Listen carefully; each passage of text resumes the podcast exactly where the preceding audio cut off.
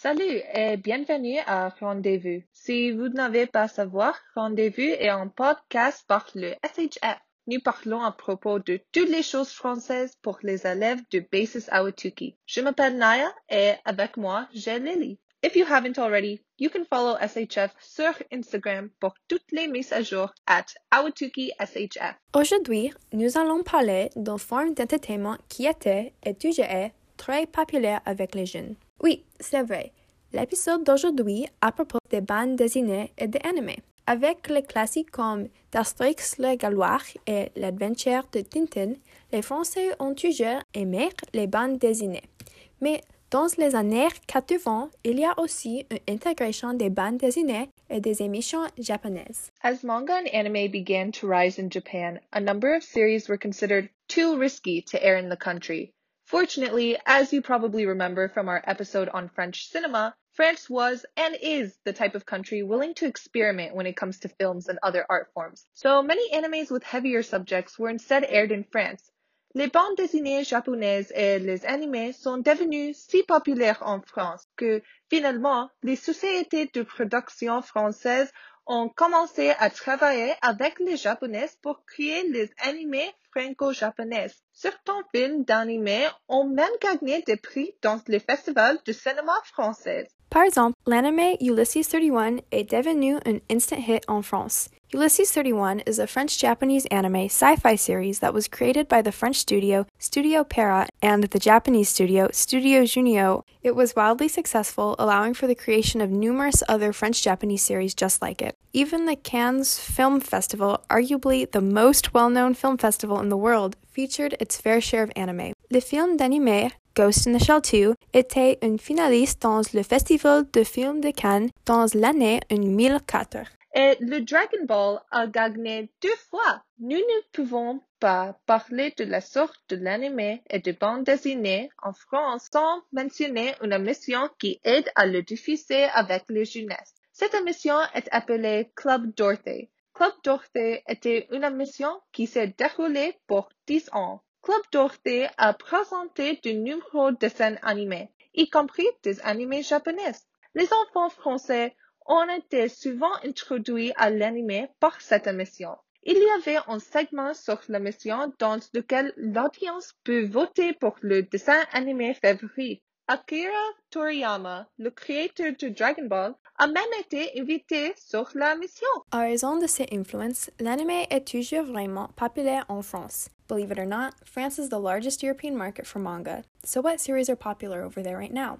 Comme le reste du monde, les Français sont excités pour les saisons comptées d'Attack de Titan. Surprise, surprise. Pour commencer, nous parlons de l'intrigue d'Attack de Titan. Attack on Titan is about a world where humanity is confined within walls to avoid being devoured by the human like monsters or titans dwelling outside the walls. Attack on Titan is a great anime with a very complex protagonist. Yet, along his journey, he makes many morally ambiguous decisions, leaving fans split on whether to love or hate him. Cette tendance est présente dans les films français aussi. Si vous avez vu La folie pas du tout, vous savez que, avec le français, nothing is as it seems. Perhaps this is one reason why Attack on Titan is so popular among the French people. The following dialogue has season 4 spoilers for Attack on Titan. Proceed with caution. Alors, qu'est-ce que tu penses d'Eren, Lily? Do the ends justify the memes? I think the ends do justify the means in Eren's case. I think it is important to consider Aaron's circumstances. Sure, he is emotionally unstable, but it is pretty obvious why. Quand il avait 9 ans, sa mère a été mangée par un titan juste devant lui et il est devenu orphan. De même, lors de sa prochaine rencontre avec des titans après cela, il s'est littéralement fait manger. Lors de sa première expédition, l'équipe avec laquelle il était est complètement anéantie. Je pense que nous devrions tenir compte de ces choses lors de l'évaluation de ses actions dans la saison 4. Eren is a good person even though he can be violent. He sacrificed himself for Armin and saved Mikasa's life. Therefore, even though he killed people during the attack on Marley, all he wants is to win freedom for his home. The experience he has been through made it feel that the ends justify the means.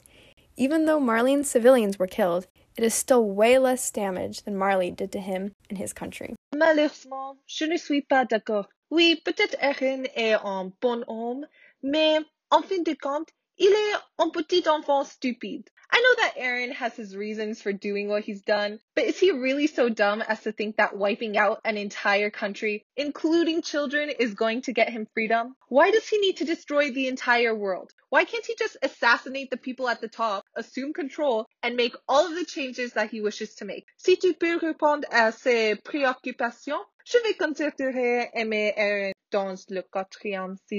First of all, Eren never said his goal was to wipe out every single citizen in Marley. What he wants is justice for his people. Et il est prêt à faire des sacrifices avant cela. Quand Aaron a attaqué les diplomates, il est important de savoir qu'ils ont envisageant de prendre le contrôle de son pays. Il est intervenu après la déclaration de guerre. What was he supposed to do? Sit by and let them plan his country's destruction? Well, that's what I'm saying. Murdering public officials is one thing. Whether it's right or wrong is a different subject, but it's justifiable. Mais le vrai problème est qu'il a tué les enfants aussi. Et il a obligé ses amis à s'incorporer dans le conflit. Hmm, c'est peut-être moralement fort, mais c'est justifié comme vous l'avez dit.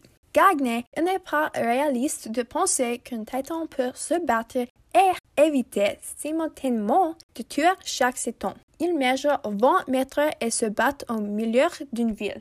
Des pertes indésirables sont inévitables. His goal was not to kill citizens, rather the officials. But Eren made all of these important diplomatic decisions without consulting his friends. Don't you think that if he actually sat down with the other scouts, they could have come up with a safer plan? Instead, he just initiated a war and forced his friends to go along with it. First of all, he did not initiate a war. And secondly, he wrote them letters from Marley. We don't know exactly what went down when it comes to their planning and conversations. It hasn't been discussed in the series yet. I am sure there will be an excellent explanation for everything. Also, this is unrelated, but Eren totally glowed up. Low key, he is better looking than Levi now. C'est drôle parce que vous m'avez dit qu'il va être en explanation il y a trois épisodes. Mais oui, il est beau maintenant, je dois l'admettre. Cependant, personne n'est plus aussi beau que Levi Haicho. Levi est très cool et très fort. But can we talk about how every time there's a fight, he has a twisted ankle? C'est vrai.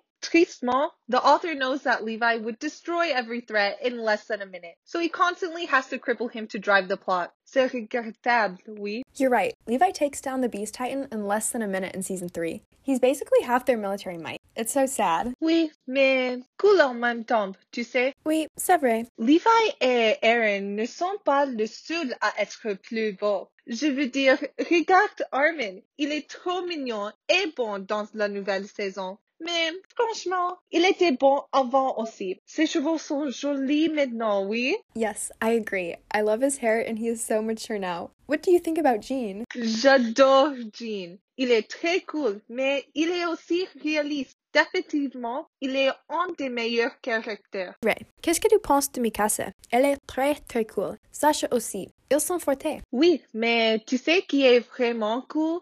Connie. He's so underrated, but he has arguably gone through more than even Eren. He's reliable et il est un bon ami à les autres scouts aussi. He deserves more. You may think that this little rant of ours had nothing to do with French, but the truth is that because of anime's immense popularity in France, many of the most popular anime are dubbed in French, making it great for practice.